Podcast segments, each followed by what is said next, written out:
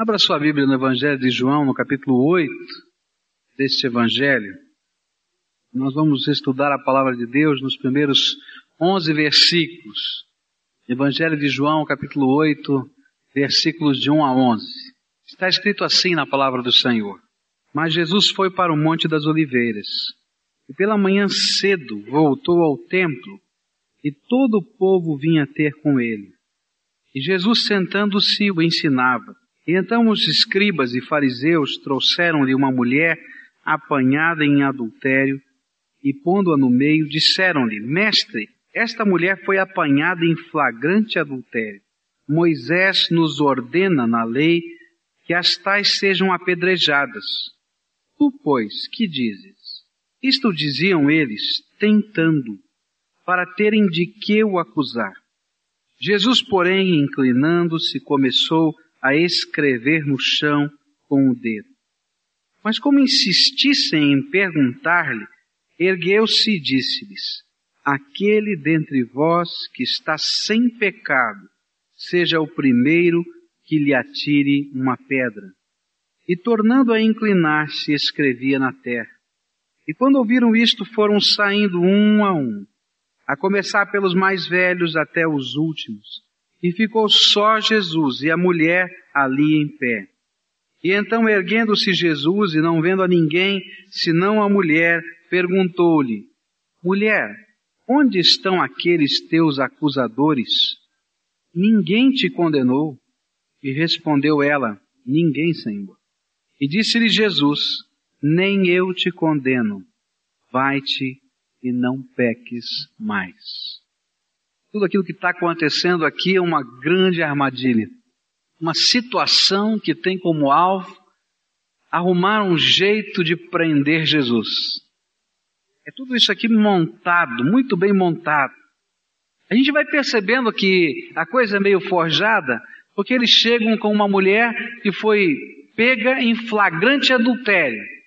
Mas adultério não se comete sozinho, né? E onde é que está o homem? Não aparece nessa história.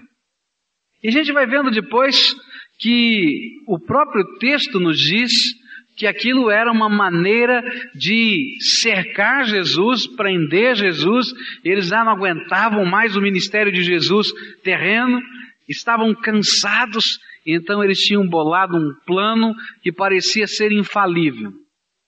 Trouxeram um problema sério, Estava Jesus no meio da festa, ensinando e pregando, e a multidão sempre em volta dele, as pessoas em volta dele, e eles chegam com aquela mulher, dizendo: Olha, ela foi pega em flagrante adultério, e provavelmente tenha sido pega, mas eles estavam ali tentando realmente colocar Jesus num beco sem saída. Eles queriam saber: olha, a lei nos diz que se for acontece uma situação dessa, essa mulher tem que ser apedrejada agora. E o que é que o Senhor diz? E aí estava o beco. Se ele dissesse, olha, é verdade, a lei diz isso, e começasse ali o apedrejamento daquela mulher, logo viriam os soldados romanos e prenderiam a Jesus como aquele agitador de um linchamento, porque a lei romana que estava em vigor naquele lugar, naquele tempo, não permitia nem delegava a condição de um apenamento como esse, de pena capital, a nenhum outro órgão a não ser o governo romano. E o governo romano não aplicava uma pena nessas questões. Se ele dissesse que não, então aqueles fariseus diriam: Você não segue a lei de Moisés. Então você não é rabi coisa nenhuma, não é mestre coisa nenhuma. E qualquer resposta que Jesus desse, ele cairia no projeto desses fariseus. Essa é a ideia que estava na cabeça desses homens. Mas quando a gente tenta armar uma armadilha para Jesus, é a gente que cai nela. Porque a graça de Deus, a sabedoria do Senhor é tão grande que realmente a gente fica impressionado. Uma das armadilhas mais impressionantes que eu conheci de alguém que queria armar uma armadilha para Jesus e que caiu nessa armadilha é a história de um homem chamado Nick Cruz. Eu não sei se você já ouviu essa história. É uma história muito bonita, onde Deus começa tocando o coração de um homem chamado David Wilkerson. para sair da sua casa num outro estado nos Estados Unidos, ir para Nova York e começar a falar de Jesus às gangues de rua e trabalhar com viciados e drogados. E aquele homem tocado pelo Espírito Santo dizia: Senhor, eu não sei o que pregar para essa gente.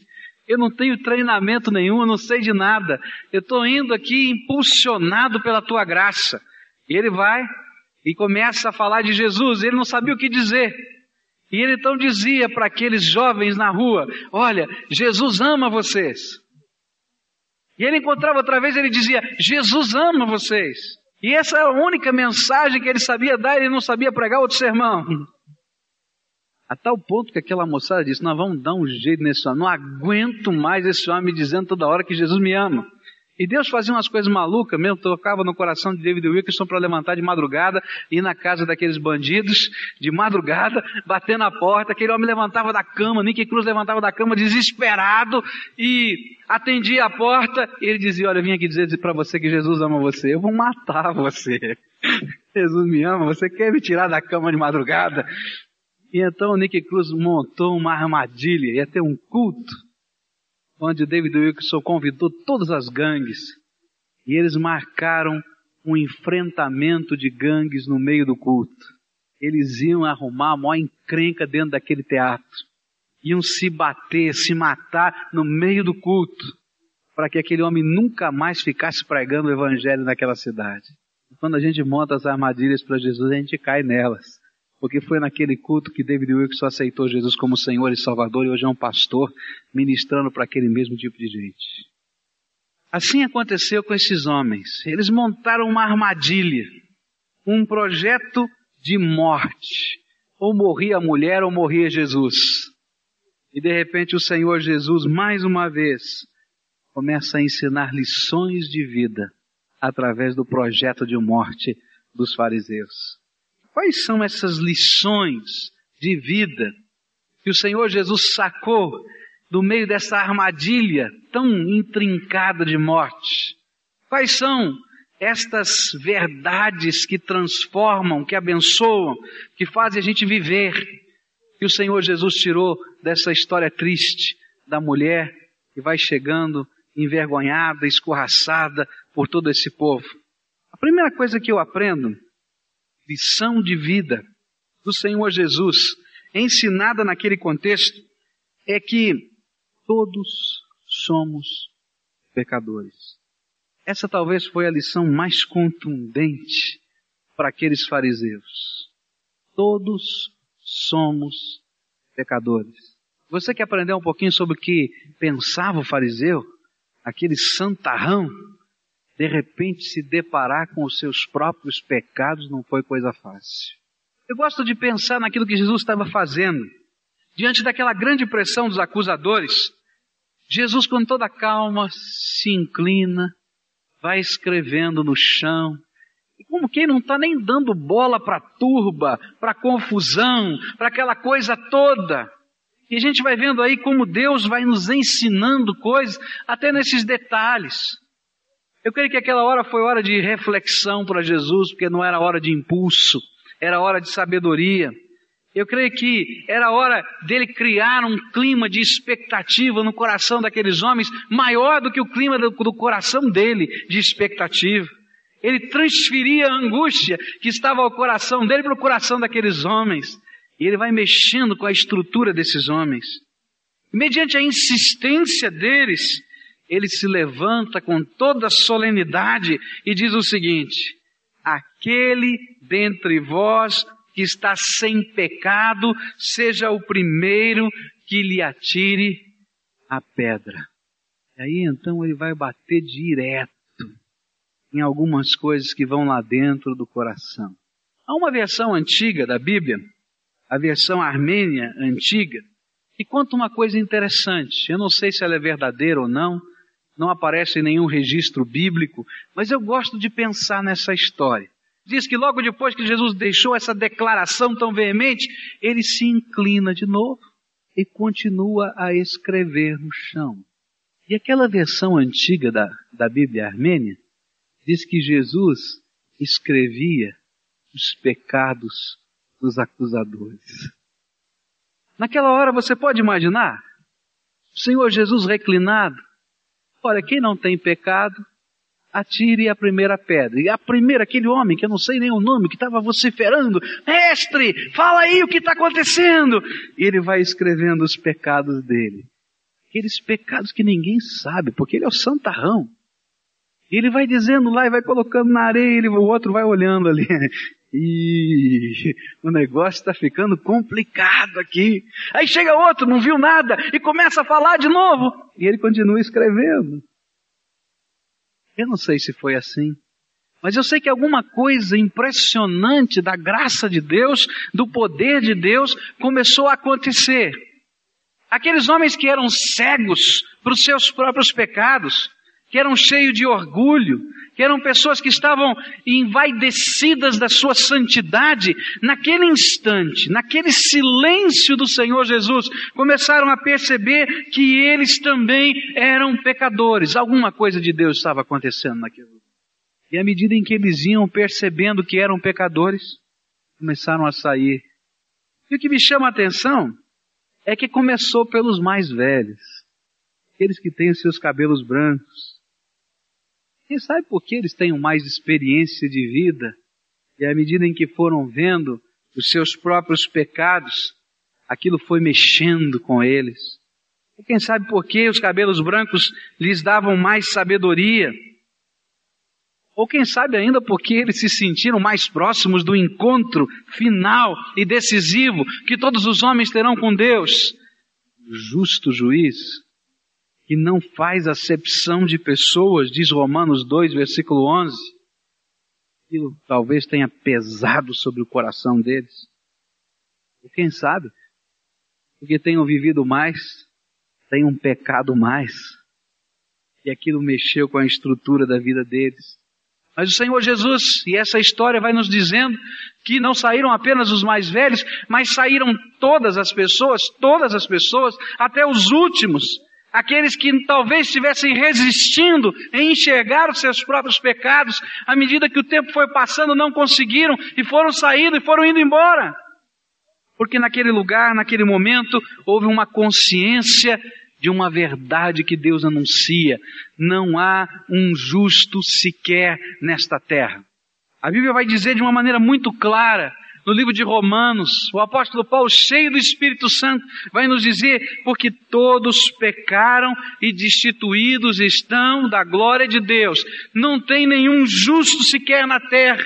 E essa foi a sensação daqueles homens. Não há um justo sequer aqui no meio desta roda. Os nossos pecados são nos revelados. Eu fico impressionado com o apóstolo Paulo quando ele vai começar a falar conosco no livro de Romanos, no capítulo 2, sobre essa nossa tendência de sempre criticar e sempre julgar as pessoas. Nós temos essa tendência. É tão fácil a gente ver o pecado do outro, a gente ver o defeito do outro, a gente condenar os erros dos outros. E ele vai dizendo: Olha, homem, eu quero dizer uma coisa para você. Você que julga todo mundo, você que condena todo mundo e que faz as mesmas coisas que julga e condena, você não tem desculpa diante de Deus. Porque naquele dia do juízo, Deus vai mostrar para você, você mesmo dizendo: Olha, isso é pecado, isso é uma coisa horrível, isso é coisa feia, terrível. E de repente, no filme da tua vida, você vai ouvir a tua voz de condenação e os teus próprios atos. Paulo ainda diz de uma maneira veemente: você é indesculpável. Versículo 16 do capítulo 2 de Romanos, ele ainda diz uma coisa mais forte, mais veemente. Ele diz assim que Deus vai julgar e revelar até os pensamentos secretos. Não está falando só de atos. Mas você sabe aqueles pensamentos secretos? Aqueles que ninguém sabe. Até esses Deus vai revelar e julgar. Você já pensou como é que vai ser esse dia? Onde a gente vai se esconder? Será que tem uma cadeira para a gente entrar debaixo lá no céu? Uma mesa? E quando aqueles nossos pecados começam a ser revelados e nós começamos a entender quem nós somos, e nós somos pecadores indignos. E nós estamos condenados pelas nossas próprias palavras e ações. E nós não temos qualquer direito. Já pensou nisso?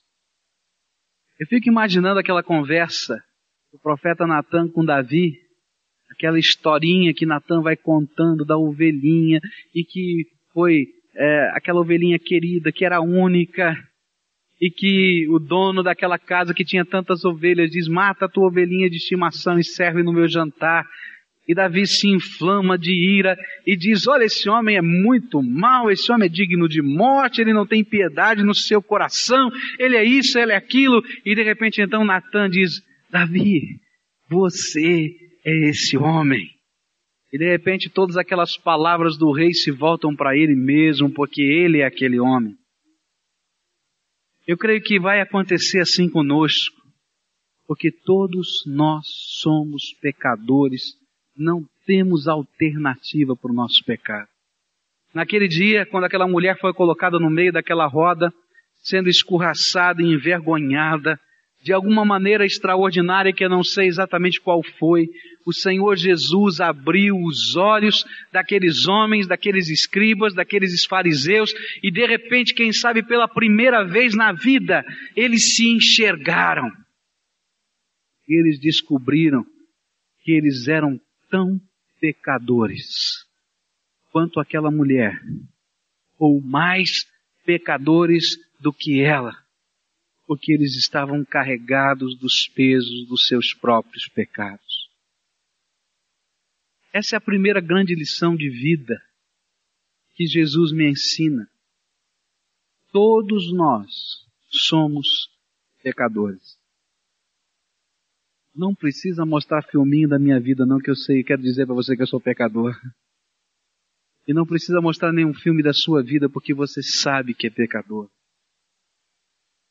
E ainda que nós estejamos lutando e com o nosso dedo apontado para os outros, nós podemos entender que nós mesmos estamos debaixo do nosso pecado e o nosso próprio pecado nos acusa.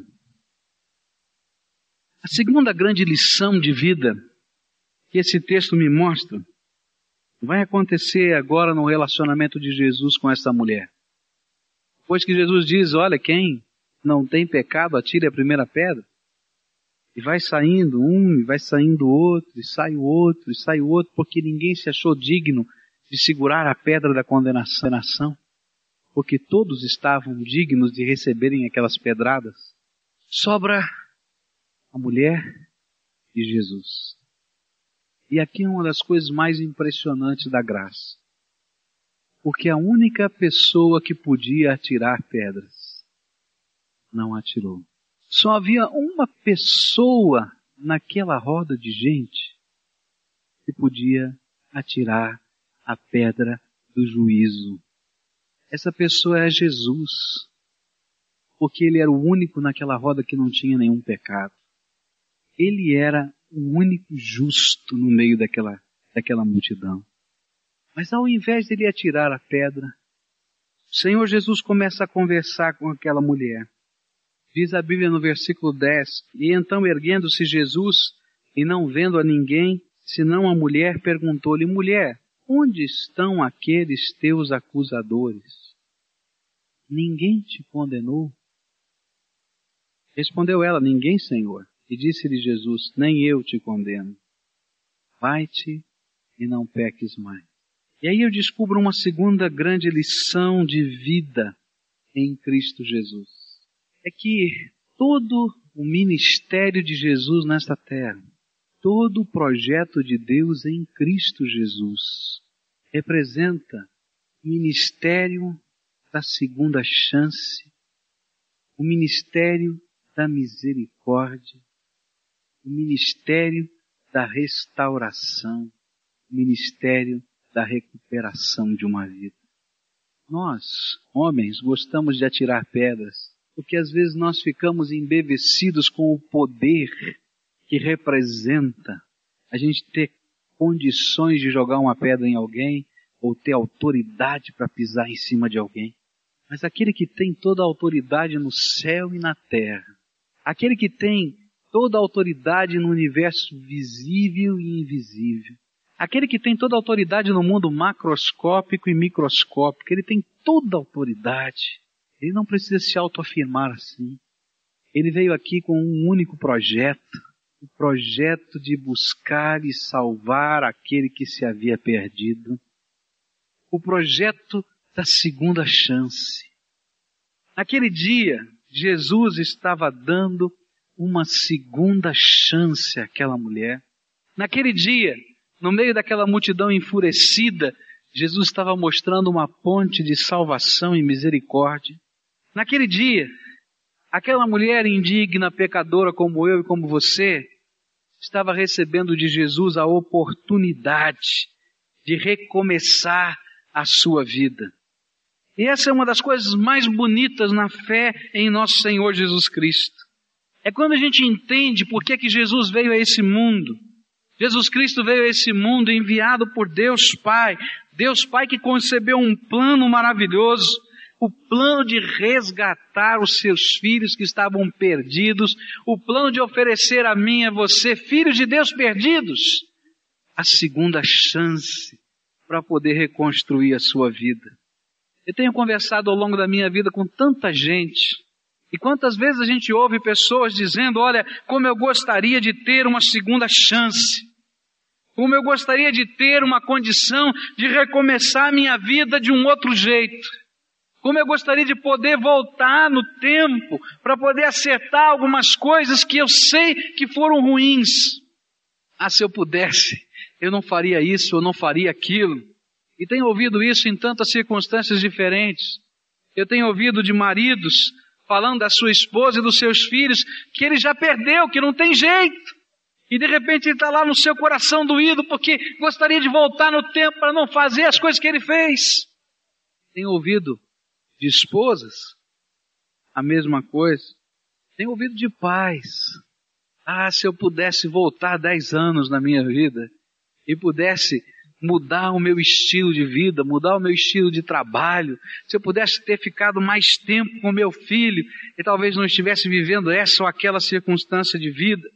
E a maioria das pessoas diz, mas pastor, olha, o meu tempo, a minha oportunidade já passou.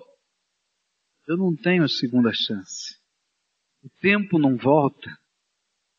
Mas de repente vem o Senhor Jesus falando com aquela mulher, falando comigo, falando com você, dando-nos a maior de todas as oportunidades, a chance de vivermos uma nova vida, a chance de podermos zerar a nossa existência em Cristo Jesus, a chance de, com o sangue de Cristo que foi vertido na cruz do Calvário, podemos apagar o peso da culpa dos nossos erros e dos nossos pecados e começarmos aí então a reconstruir a nossa própria existência. A oportunidade de viver uma vida nova, mas uma vida debaixo da graça, uma vida que abunda no Espírito Santo de Deus, em transformação interior e exterior. É disso que Jesus começa a ensinar aquela mulher. Uma das coisas mais preciosas que eu tenho visto naquilo que Jesus faz, naquilo que o Evangelho do Senhor Jesus faz, é a reconstrução de vidas quebradas, destruídas. E que o Espírito Santo de Deus começa uma obra tão bonita e tão preciosa de restauração, dizendo: Olha, eu entrei para a tua vida para te dar uma vida nova, uma nova vida, uma segunda chance. E muitas vezes, meus queridos, não é voltar no tempo, porque isso a gente não pode fazer eu não posso ter os meus cabelos pretos de novo, eles já estão brancos. Mas é a partir de onde estamos, começar a ser transformados pela graça e sentir alegria na vida, beleza na vida, construir uma nova história, porque o Senhor Jesus vai caminhando conosco. Todos pecaram, não tem esperança no pecado. A esperança está em Cristo Jesus, que é o único que tem poder para redimir o meu pecado, para lavar o meu pecado, para mexer na minha vida, para transformar minha vida. E esta exatamente é a terceira lição desse texto. Está nesta frase final do Senhor Jesus, quando ele diz: Nem eu te condeno, e então acrescenta: Vai-te e não peques mais. Alguém lendo esse texto poderia imaginar que cristianismo é um tipo de fé que não se incomoda com o pecado. E o cristianismo é um tipo de fé que não vê erro onde há erro. E o cristianismo é um tipo de fé que passa a mão apenas sobre a cabeça das pessoas. Mas na conclusão desse texto a gente descobre a profundidade da graça de Deus. O Senhor nos revela os nossos pecados e nos oferece possibilidade de perdão, mas para que possamos viver um novo tipo de vida. Quando ele diz àquela mulher, olha, pode ir, nem eu te condeno. Agora, vá e não peques mais. Ele está mostrando qual é a nova vida que vamos viver debaixo da orientação de Jesus. É uma vida liberta do poder do pecado, não somente da condenação do pecado, mas é uma vida que está sendo transformada, uma vida que está sendo agora valorada de modo diferente. Eu posso descobrir novos valores, novos princípios que vêm de Deus Talvez alguns velhos que estavam enterrados são tirada a poeira de cima, é tirada a poeira de cima e nós vamos agora vivendo uma vida debaixo da orientação da graça do Senhor Jesus. Vá e não peques mais. É interessante como essa expressão foi repetida algumas vezes pelo Senhor Jesus. Jesus fez uma cura e depois de ter curado essa pessoa, ele diz: Olha, vá e não peques mais. Ele diz no meio daquela cura: Os teus pecados foram perdoados e por isso você está sarado, mas agora vai para a tua casa e não peque mais. Porque se a gente continuar vivendo o mesmo estilo de vida, se a gente continuar vivendo as mesmas tragédias, não existe sentido no perdão do Senhor Jesus. E esse é o tema do livro de Hebreus. Quando diz que eu, quando eu deliberadamente decido andar num estilo de vida que não é aquele que o Senhor Jesus tem colocado para mim, então não existe sentido no sacrifício de Jesus para que haja perdão no meu coração. Porque na verdade nunca houve genuíno e verdadeiro arrependimento. Mas quando existe genuíno e verdadeiro arrependimento, Deus transforma a nossa vida numa vida nova, debaixo da graça, da unção e do derramar do Espírito Santo sobre o meu viver. Essa é a beleza desse texto. Uma estratégia de morte. Uma turba de acusadores. E aí entra o meu Senhor Jesus. Agora eu queria contextualizar isso para alguma coisa que está acontecendo. A Bíblia nos ensina que o meu acusador e que o teu acusador tem nome. E o acusador das nossas almas chama-se Satanás. Se tem alguém que vibra com os seus pecados, que anota na agenda, é o diabo. Porque ele pode chegar diante do teu Deus e dizer assim: manda logo mais ele para o inferno, porque esse aqui merece mesmo. Olha só a ficha desse indivíduo. E ele vai dizendo, ó, já anotei aqui no meu caderninho, fulano, olha aqui, ele é isso, aquilo, vai anotando aí Deus, ó, é aquilo outro. E diz a Bíblia que ele faz bem isso, que esse é o seu prazer. Ele é o acusador da sua alma. A Bíblia também nos ensina que ele não é somente o acusador da sua alma diante do Pai, mas que ele é o acusador da sua alma para você mesmo. E ele que gosta de passar para você e dizer, olha, para a tua vida não tem mais jeito. Você está desgraçado mesmo. Você está perdido. Nem Deus vai ouvir a tua oração. Você não presta de jeito nenhum, nem virado do avesso. Não tem nada que sobre de você. Ele gosta de fazer isso. Uma das coisas maravilhosas que esse texto me ensina é que no meio dessa turba de demônios que me acusam e que te acusam, eu só posso ter esperança quando eu me apresento diante do Senhor Jesus Cristo. Porque é por meio do sangue dele vertido na cruz do Calvário que toda esta acusação verdadeira deixa de ter sentido. Porque o Senhor Jesus me redime, me lava, me purifica e diz: Olha, meu filho, você está mais limpo, mais branco do que a neve que caiu do céu agora, porque eu te lavei com o meu sangue. Levanta a tua cabeça, vá e não volta mais a estas mesmas práticas, mas antes deixa que o meu Espírito Santo transforme a tua vida. O diabo gosta de acorrentar gente. Ele gosta de acorrentar gente de muitas maneiras. Ele gosta de lançar vícios. Ele gosta de colocar pecados que você não sabe como lidar com ele. Ele gosta de dizer para você que nestas áreas você não tem poder, você já perdeu tudo. Mas eu tenho aprendido que quando a gente está na presença do Senhor Jesus, não tem nada que não possa ser quebrado, libertado, transformado, recuperado, porque Ele é aquele que tem prazer em me dar uma segunda chance.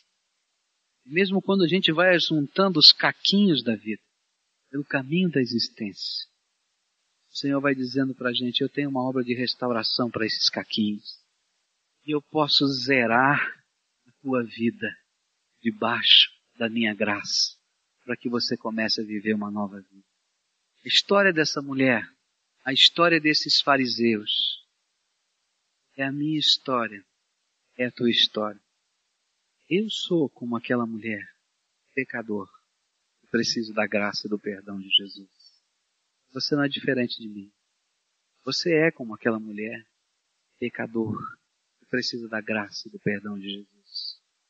E quero dizer para você que Jesus é o mesmo ontem, hoje, vai ser eternamente ele continua sendo aquele que veio da parte do Pai para me dar uma segunda chance, para te dar uma segunda chance.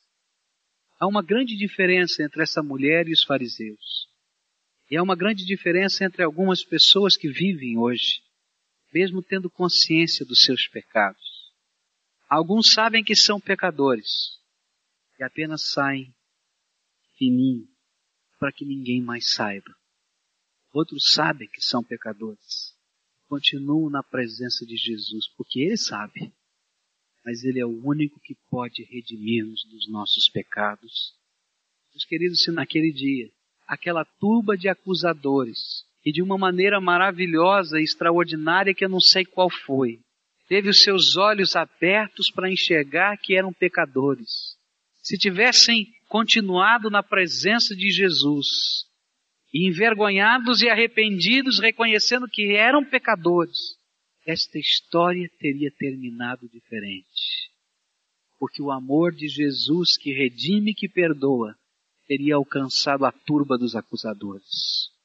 Mas como eles saíram quietinhos, apenas dizendo é verdade, mas não querendo que Jesus mudasse a sua história, a história deles continuou sendo a história dos projetos de morte. Poucos dias depois, uma das armadilhas intentadas por eles, planejada junto com o traidor Judas, culminou em Cristo Jesus sendo pregado na cruz do Calvário. Não foi por acaso, nem foi acidente, nem foi estratagema deles, que Deus o permitiu para que o sangue de Jesus Cristo pudesse limpar e perdoar as mulheres adúlteras, os homens adúlteros, os homens que não são assim, mas são pecadores, as crianças que são pecadoras, e encher da graça de Deus todos quantos permanecem na presença dele. Eles somente viveram para os seus estratagemas de morte.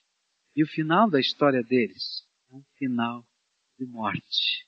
Porque a Bíblia nos ensina que todos quantos rejeitam o único caminho para o céu, que é a remissão dos pecados no sangue de Jesus, vão alcançar aquilo que decidiram, que é a morte eterna e distância eterna da presença de Deus, porque não quiseram a segunda chance.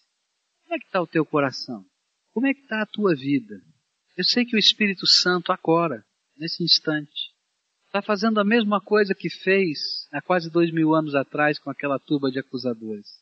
De uma maneira extraordinária, de uma maneira maravilhosa que eu não sei qual é, ele está trabalhando na tua mente. E uma das coisas que ele está trazendo a você é a consciência de que você é pecador. Mas a segunda coisa que o Espírito Santo está te mostrando agora, e que você não deve deixar passar por você, tem que segurar rápido. Porque essa é uma grande oportunidade. É aquela testificação dentro da tua alma e que Jesus Cristo quer te dar hoje uma segunda chance. Ele quer trabalhar esses teus pecados que estão no teu coração. Ele quer trabalhar a tua vida que está quebrada. Ele quer juntar esses caquinhos com o poder dele, com a graça dele.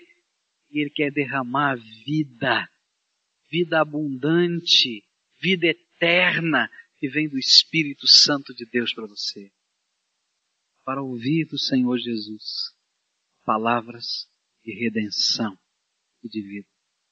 Você precisa de liberdade. O sangue de Jesus tem poder para quebrar todo e qualquer vínculo, todo e qualquer amar.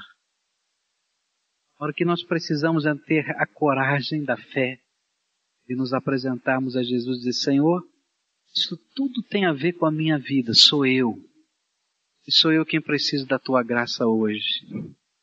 Dá-me a tua segunda chance. Dá-me a tua segunda chance.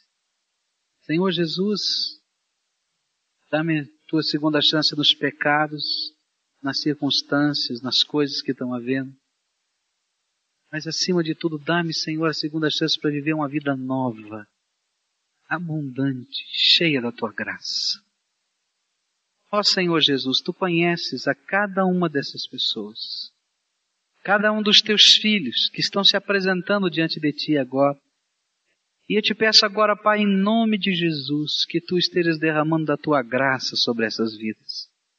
Ó Senhor, eu quero te pedir que, em primeiro lugar, tu derrames perdão.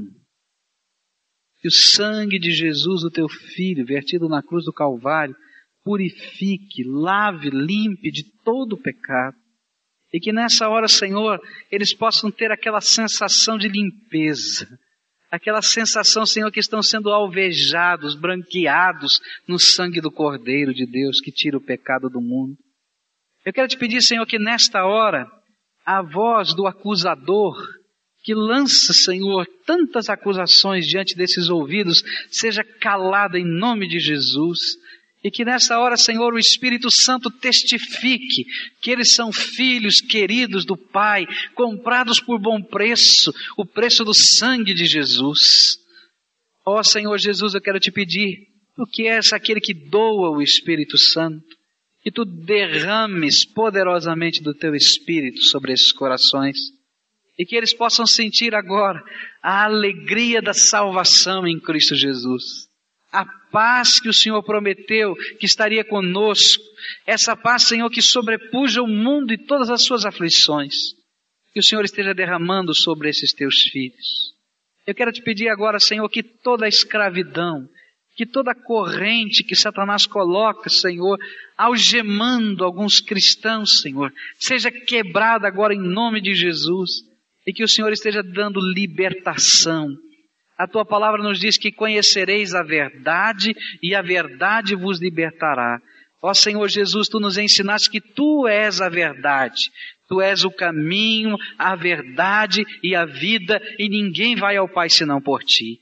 Ó verdade divina, Jesus Cristo, liberta essas vidas agora de todo o poder de Satanás, de tal maneira, Senhor, que eles se sintam livres para serem teus e viverem uma vida abundante na tua graça. Ó oh, Pai, eu quero te pedir que tu abençoes a casa, a família, o dia a dia, para que eles, Senhor, se alegrem nas tuas coisas e sintam que a tua mão de bênção os acompanhe. É no precioso nome de Jesus que oramos. Amém, Senhor Jesus. Amém.